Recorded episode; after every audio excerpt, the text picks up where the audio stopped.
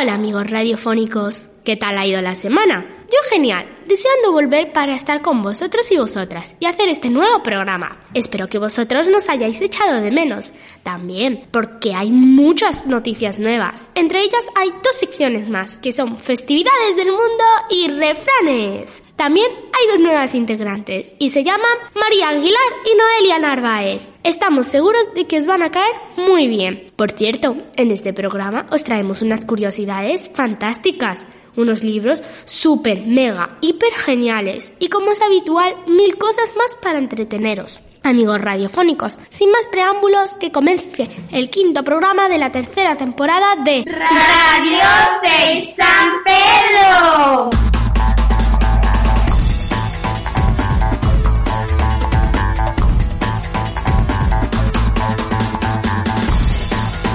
No sé si recuerdan que en la entrevista anterior comentábamos que normalmente solemos entrevistar a personas de nuestra localidad o municipio o vinculadas de alguna forma a él. Pues nuestro invitado de hoy nació en Salamanca y aunque lleva la mayor parte de su vida en Madrid, eligió hace tiempo San Pedro Alcántara como su lugar de vacaciones. Creemos que entre otros motivos. Uno de ellos es por estar casado con una malagueña. Aunque ahora en esta entrevista esperamos descubrir qué le hizo realmente llegar hasta aquí y convertir San Pedro Alcántara en su segunda casa. ¿Van cogiendo pistas? Pues continuamos. La persona que nos acompaña hoy es un hombre tranquilo, amable, humilde y por lo que nos han contado las personas que lo conocen, es una persona apreciada por muchos. De hecho, creemos que parte de su éxito tiene que ver con su forma de ser. Bueno, no queremos hacerle esperar más, pues seguro que están deseando conocer un poco más a nuestro invitado. Hoy tenemos la gran fortuna de poder entrevistar a nada más y nada menos que a un gran jugador del Real Madrid, un gran entrenador y al seleccionador que nos llevó a ganar una Eurocopa y la única Copa del Mundo de Fútbol que tiene España. Increíble, ¿verdad? Pues sí, hoy tenemos con nosotros a don Vicente del Bosque. Buenos días, don Vicente. Gracias por aceptar nuestra invitación. ¿Cómo está? Buenos días a todos, ¿eh? Y encantado de estar con vosotros y participar en esta, en esta entrevista. Estamos deseando conocerle un poco más. Y aún más nosotros, que hemos oído hablar mucho de usted. No vivimos esa época en la que mencionamos en esta presentación. Pero si le parece, empezamos con la entrevista y las preguntas. ¿Preparado?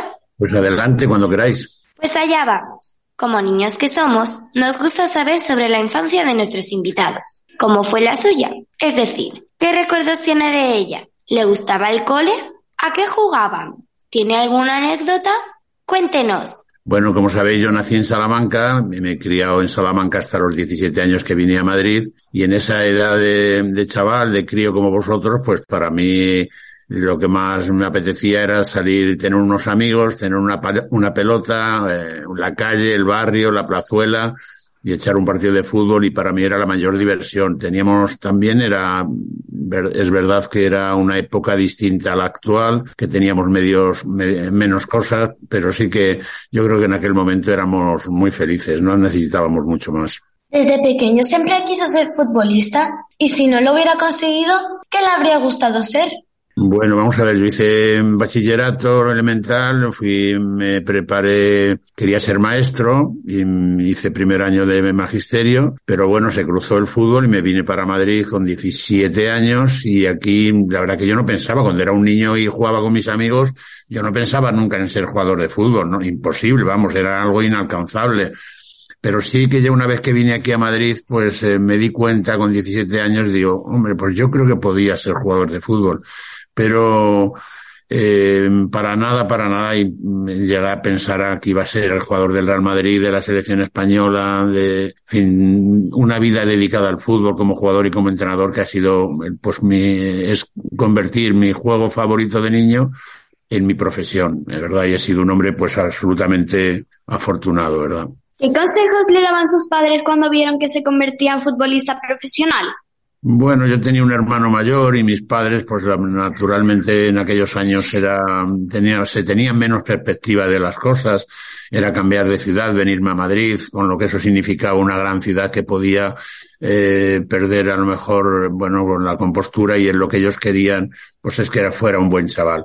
Tuve la suerte no solo de los principios que me habían dado mis padres, sino también, eh, y mi hermano, sino el, el que llegara a un club como el Real Madrid, que había personas que se dedicaban con nosotros y que nos, eh, eh, bueno, nos acogieron bien, nos, nos guiaron por el buen camino y yo creo que en esa doble faceta de querer ser futbolistas para el club y, por, y tener un buen comportamiento, yo creo que eh, tuvimos la suerte de contar con líderes morales, pues vosotros no habéis conocido a don Santiago Bernabéu, pero de algo de nombre seguro que lo habéis oído, y era una persona que era un liderazgo moral que nos impregnó a todos de su, de su forma de ser. Pensó que llegaría donde llegó, es decir, a ser jugador del Real Madrid y de la selección española y ser nombrado a mejor entrenador del mundo.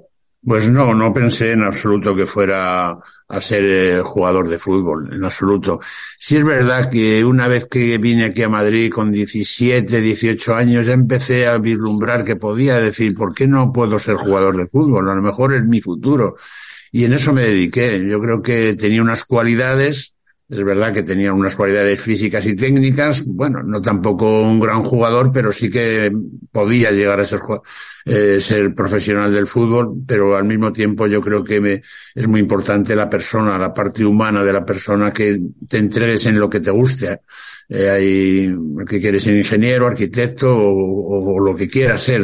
Cada uno yo creo que le debe de gustar su profesión. Y encontré en este fútbol pues mi, mi profesión y mi futuro. Sabemos que tiene un campus de fútbol en el que entrena unos días a niños que están empezando. ¿Qué consejos le da?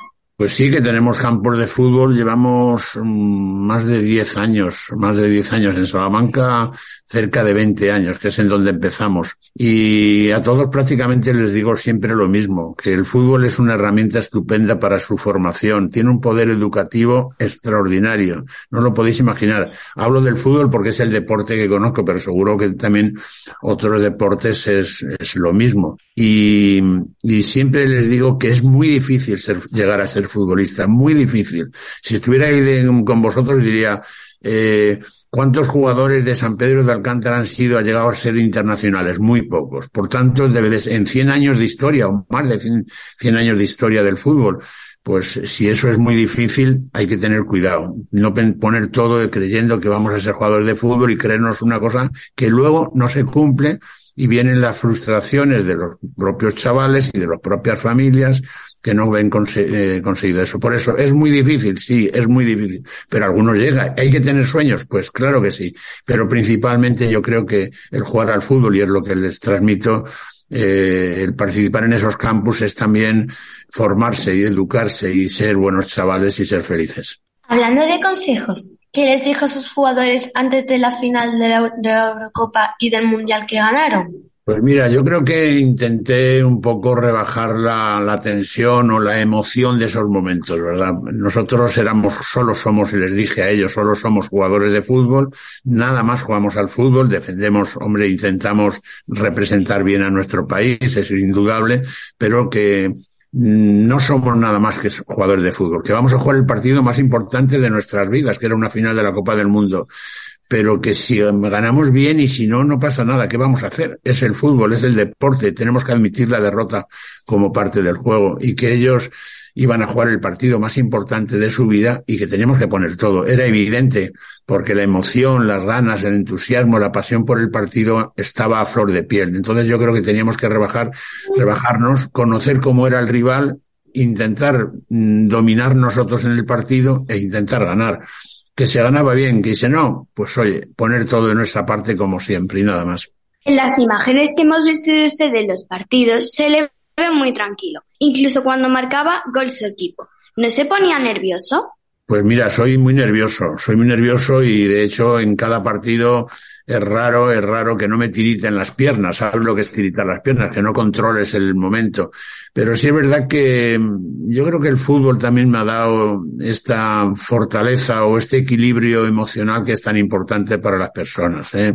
No creo, no creo que sea bueno que un entrenador que tiene que tomar decisiones rápidas, pues esté todo el rato nervioso. No puede ser. Eh, tiene que estar relativamente calmado. Yo me acuerdo que cuando conseguimos el gol en el minuto 116, pues hice así un gesto como de lo tenemos cerca, pero tampoco muy, muy excesivo. Yo creo que lo mejor en todos estos casos es la normalidad, el pensar que somos buenos, pero que podemos ganar y podemos perder.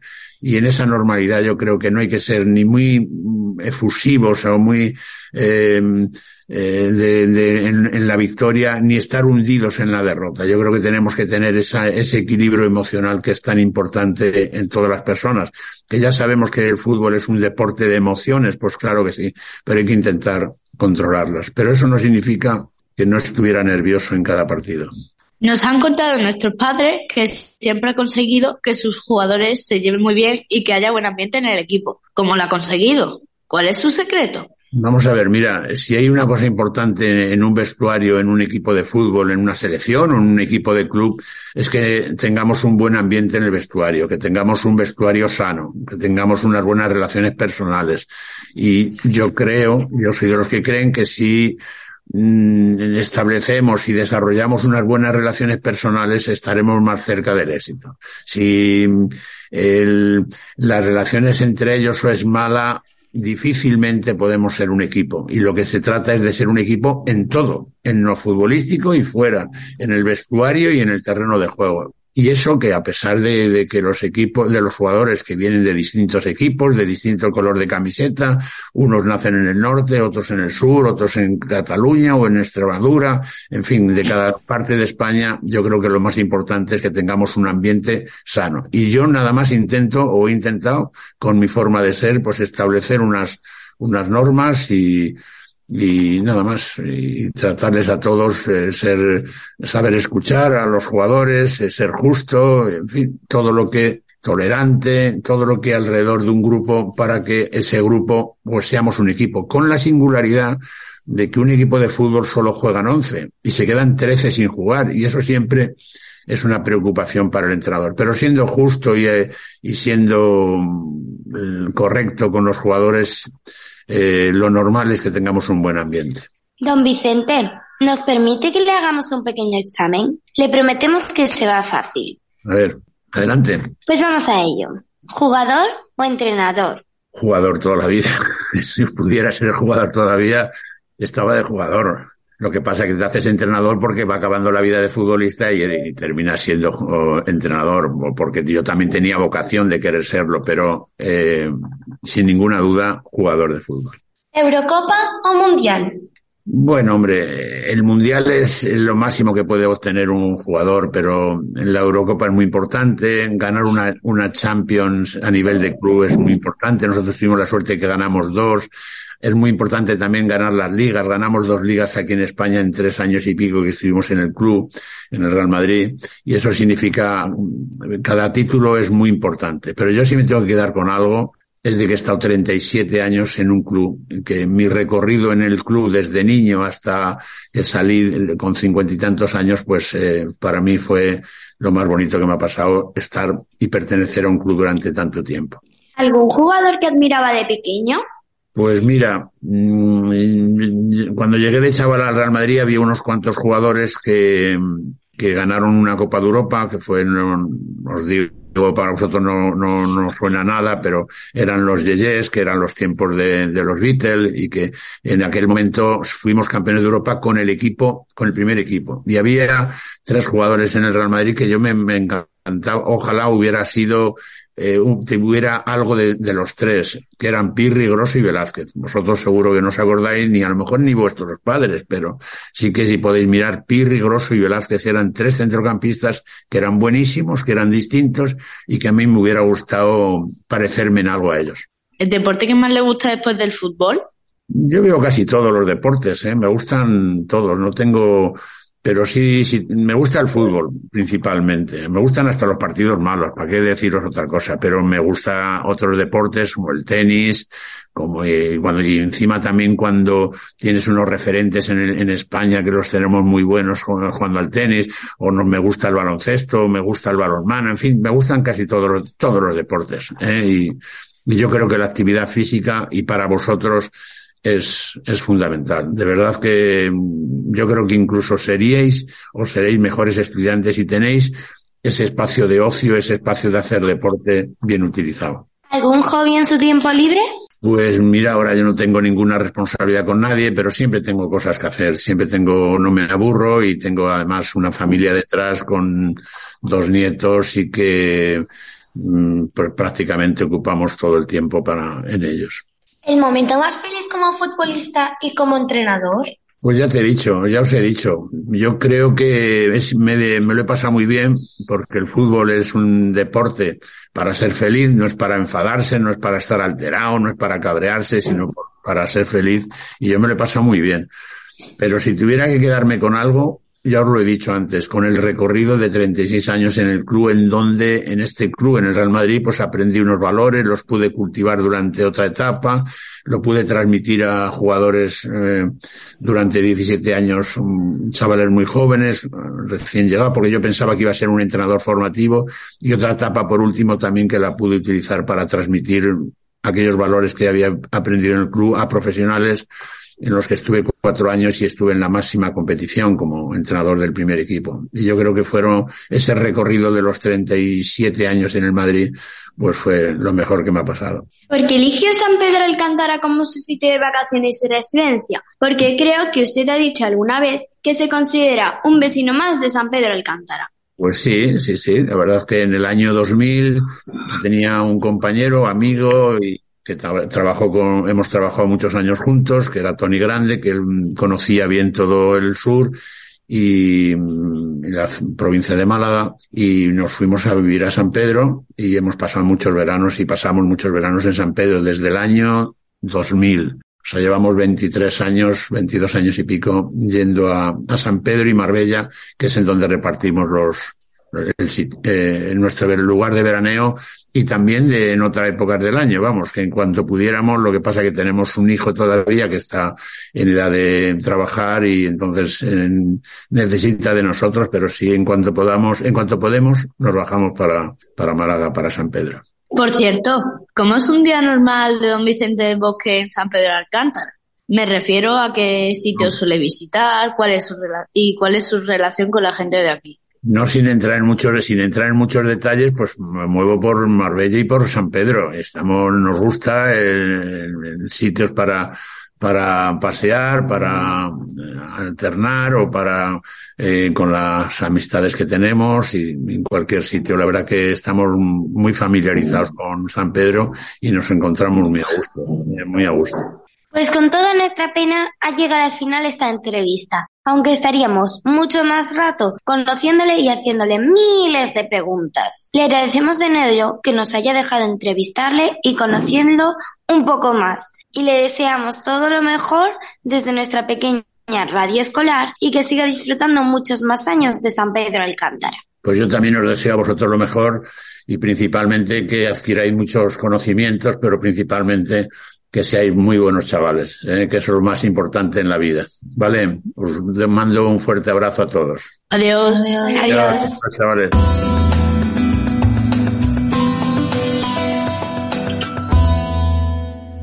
¿Cuánta razón tienes, Arua? Las integrantes nuevas tienen que ser lo mejor. Aparte, ayer me leí un libro chupi guay. Que por cierto, se me está olvidando algo. Es que estamos en biblioteca.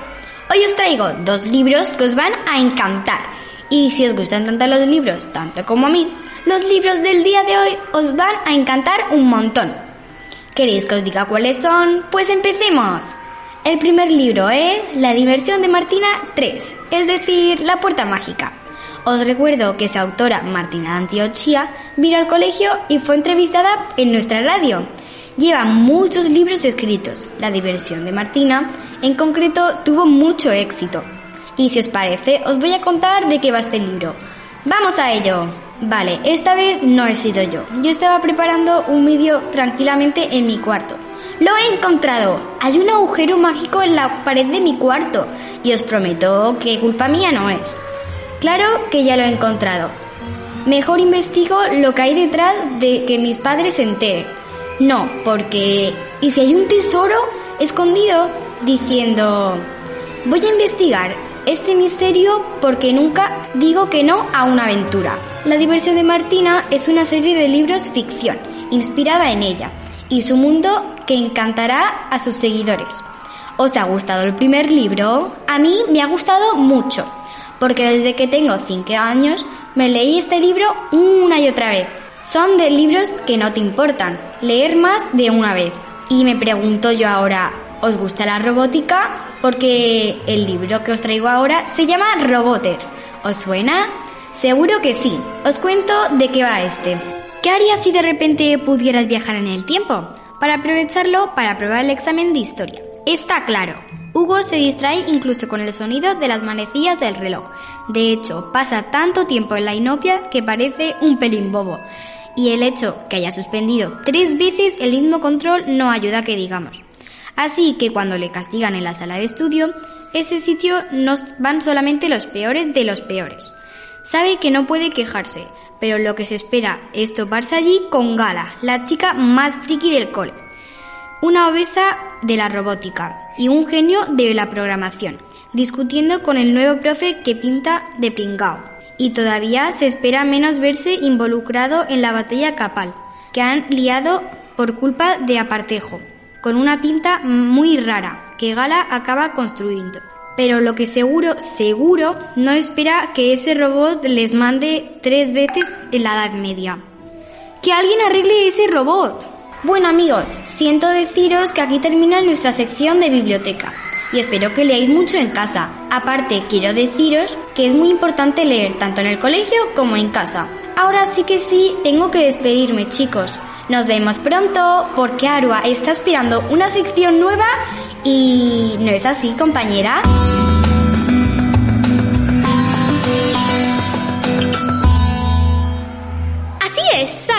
Buenas fiesteros y fiesteras.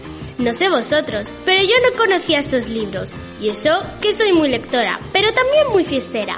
Ah, y por cierto, en este nuevo programa hay nuevas integrantes y nuevas secciones. Y esta es una de ellas.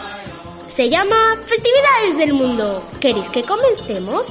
La festividad del mundo es el Carnaval de Río de Janeiro. ¿Está queriendo un viaje a las profundidades de la tradición sudamericana?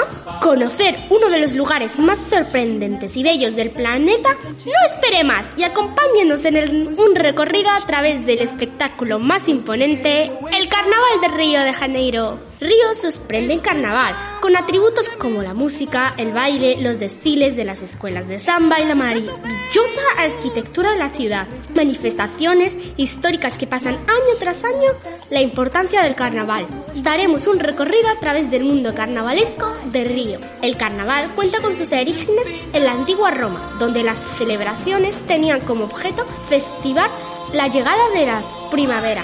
Posterior a esto hubo una expansión de estas costumbres a la Europa renacentista y es mediante la conquista que llega el carnaval a Sudamérica. En Brasil tiene su primer contacto en Bahía y a través de otra fuente los esclavos entonces, por un lado está la influencia de la historia occidental, pero por el otro lado, la enorme influencia africana que se nota en muchas características como son el baile, la música, los vestuarios, etc. El carnaval de Río tiene una duración de cuatro días en los cuales las escuelas de samba se dan cita para competir y en donde la ciudad recibe visitantes de todo el mundo, vistiéndose de un solo color, la alegría.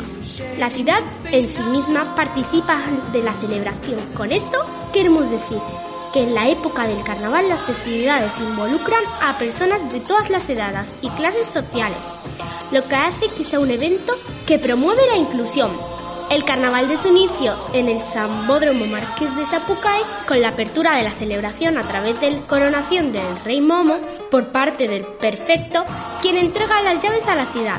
El evento principal será el desfile en el Sambódromo por parte de las escuelas de samba. Sin embargo, podemos encontrar un sinnúmero de eventos callejeros y fiestas privadas por todos los gustos. En el Carnaval de Río, de la diversión está garantizada. Como podemos notar, el Carnaval del Río gira en torno a un papel que juegan las escuelas de samba en el desfile. Estas imprimen con fuerza que fortalece las tradiciones. el samba aparece por primera vez, se bailaba el ritmo de candombe.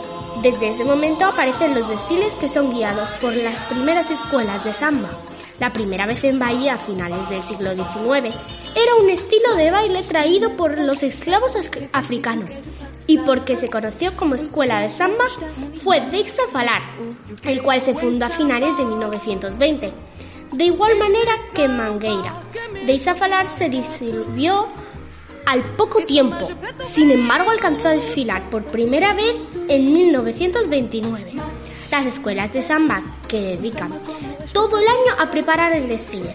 Cada escuela debe escoger un tema que les representará. En muchos casos, estos temas son elegidos con gran profundidad, dejando en el espectador una gran reflexión y manteniendo viva la tradición, siendo así un recurso para traer y compartir la memoria histórica del país desde un enfoque artístico y cultural. ¡Qué carnaval tan colorido, misteros y fiesteras! Normal que los brasileños y brasileñas tengan el baile no en la sangre, sino en el corazón. Y ahora debo irme, pero os dejo con Noelia, una de las nuevas integrantes, y su sección de cocina. Seguro que os va a encantar. Bienvenida Noelia. ¿Con qué te estrenas en Radio Cip San Pedro?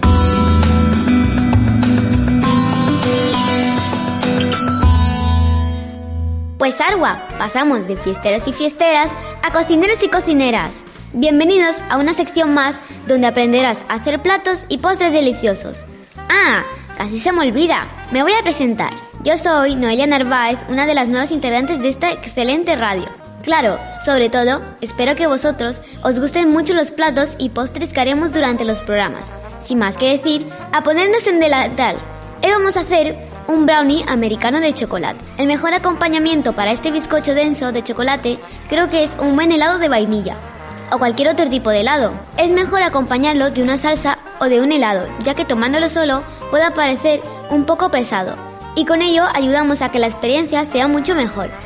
El brownie se puede preparar también en microondas, aunque yo soy más de hacerlo a la antigua usanza. El horno. El brownie preparado en microondas creo que es una forma muy rápida de hacerlo pero no conseguimos la textura deseada que tiene un buen brownie, que sería entre compacto y esponjoso sin llegar hasta el seco. Ingredientes para hacer el brownie. 200 gramos de chocolate negro, 110 gramos de mantequilla, 4 huevos, 120 gramos de azúcar, una cucharada de esencia de vainilla, 85 gramos de harina, bicarbonato, nueces y pepitas de chocolate. Vamos a empezar por cómo hacer las mezclas. En un bol ponemos chocolate y mantequilla. Lo metemos al microondas a temperatura media para que se vaya derritiendo. Una vez derretido lo mezclamos muy bien. Vamos por el segundo paso. Ponemos los cuatro huevos en un bol con azúcar. Hecho eso, agregamos harina y bicarbonato y lo mezclamos muy bien. A continuación, pondremos el chocolate derretido con la mantequilla. Añadiremos el chocolate que hemos derretido junto la mantequilla y un toque de vainilla. Seguimos mezclando. Agregamos a la mezcla nueces y pepitas de chocolate. En un recipiente de horno ponemos un poco de mantequilla y harina para que no se nos pegue el brownie. Incorporamos la mezcla y cubrimos con pepitas y nueces. Esto es opcional. Introducimos al horno durante 30 y 35 minutos a 180 grados. Cuando ya hayan pasado 30-35 minutos, lo sacaremos del horno con una manopla para no quemarnos. Y esperaremos unos 5 segundos hasta que se enfríe. Y ya estaría listo nuestro delicioso brownie americano. Este brownie se puede acompañar con un buen vaso de leche y claro, compartirlo con vuestra familia que seguro que les encantará. Bueno, mis pequeños cocineros y cocineras, esto ha sido todo por hoy. Espero que os haya gustado. Por último, os digo con la sección de refranes de María. ¿Acabéis escuchado muchos refranes a vuestros mayores y algunos de ellos no sabéis qué significan? ¿Y por qué se crearon? Pues de eso se va a encargar nuestra nueva compañera María en este programa. Espero que os guste. Hasta la próxima, mis cocineros.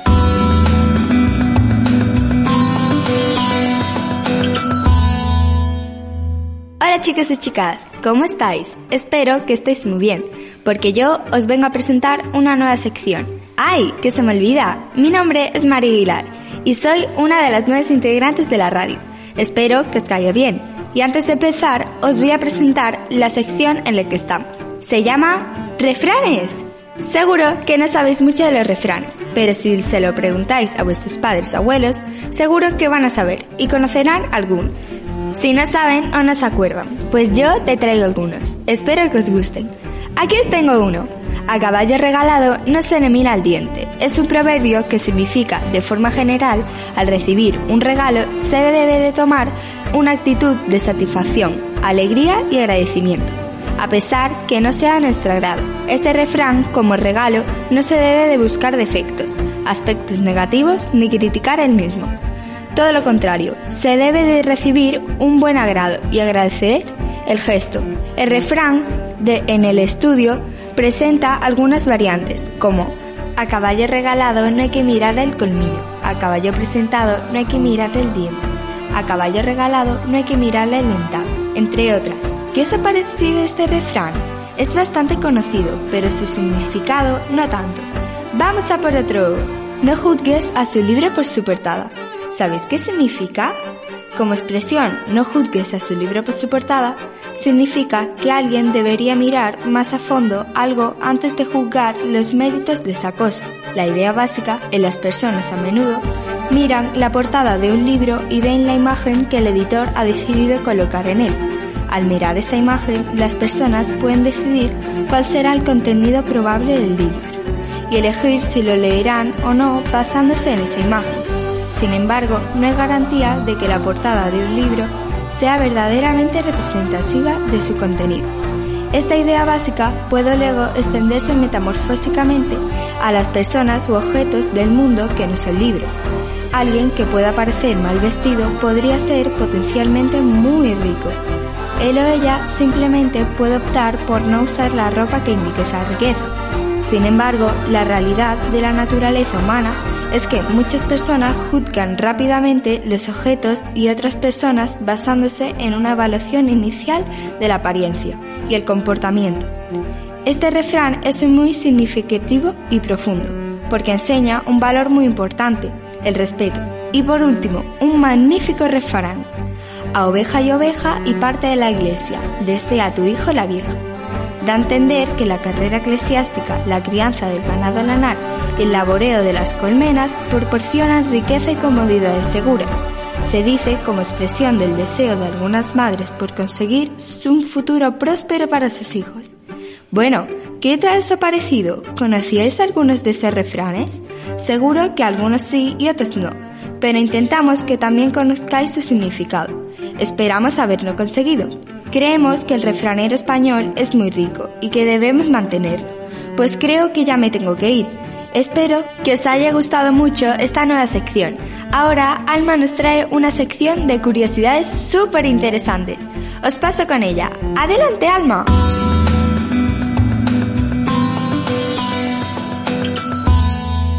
Hola cosas y curiosas, ¿qué tal estáis? Yo estoy súper bien. Tengo muchísimas ganas de contaros estas curiosidades, porque son súper interesantes. Algunas me han sorprendido un montón, y aunque algunas ya las sabía, otras no. Bueno, mejor dejo ya de enrollarme y os voy contando. La primera va sobre la mezquita de Córdoba. Empecemos, porque la mezquita de Córdoba es patrimonio de la humanidad. La mezquita, actualmente Catedral de Córdoba, es uno de los edificios de la arquitectura andalusí. Lo comenzaron a construir los musulmanes de Al-Ándalus en el siglo VIII. En ella destacan las 1.300 columnas del interior y la belleza del patio de los naranjos. Interesante, ¿eh? Esta curiosidad sí que no tenía ni idea, pero cuando la leí por primera vez me pareció interesante. Aún así, me ha sorprendido. ¿A vosotros os pasa lo mismo? Mejor vamos a por la tercera. ¿Os parece? Vamos allá. Trata sobre Gibraltar porque Gibraltar no, no pertenece a España. El 13 de julio de 1713, por el artículo 10 del Tratado de Utrecht, la corona española cedió a Gran Bretaña la ciudad y el castillo de Gibraltar, juntamente con su puerto, defensas y fortalezas que le pertenecen. En esta sí que no tenía ni idea del por qué, pero al leerla me pareció una de las curiosidades más interesantes que he leído. Y la siguiente y la última trata sobre la Navidad, hay muchos datos extraños e interesantes sobre la Navidad. Por ejemplo, ¿Sabías que durante la Navidad hay un pueblo en Perú donde jóvenes y mayores resuelven su récord a puño limpio? ¿Por qué nos besamos bajo el muérdago o nos damos medias llenas de golosinas? ¿Ángeles cantando? Lo cierto es que no hay ninguna referencia a que los ángeles canten en ninguna parte de la Biblia. ¿Sabías que la palabra Noel, Papá Noel, deriva la expresión francesa Les Bonnes Nouvelles? O The Good News, buenas noticias, y que Jesús probablemente nació en una cueva y no en un establo de madera, según los estudios bíblicos. ¿Os ha gustado la curiosidad del día de hoy? Seguro que como yo, algunas no las conocíais. A mí me encanta todo lo que tenga que ver con la Navidad. Pues bueno, sintiéndolo mucho, esta es la última sección del día de hoy, pero todavía falta una. ¡Dale caña, Arua!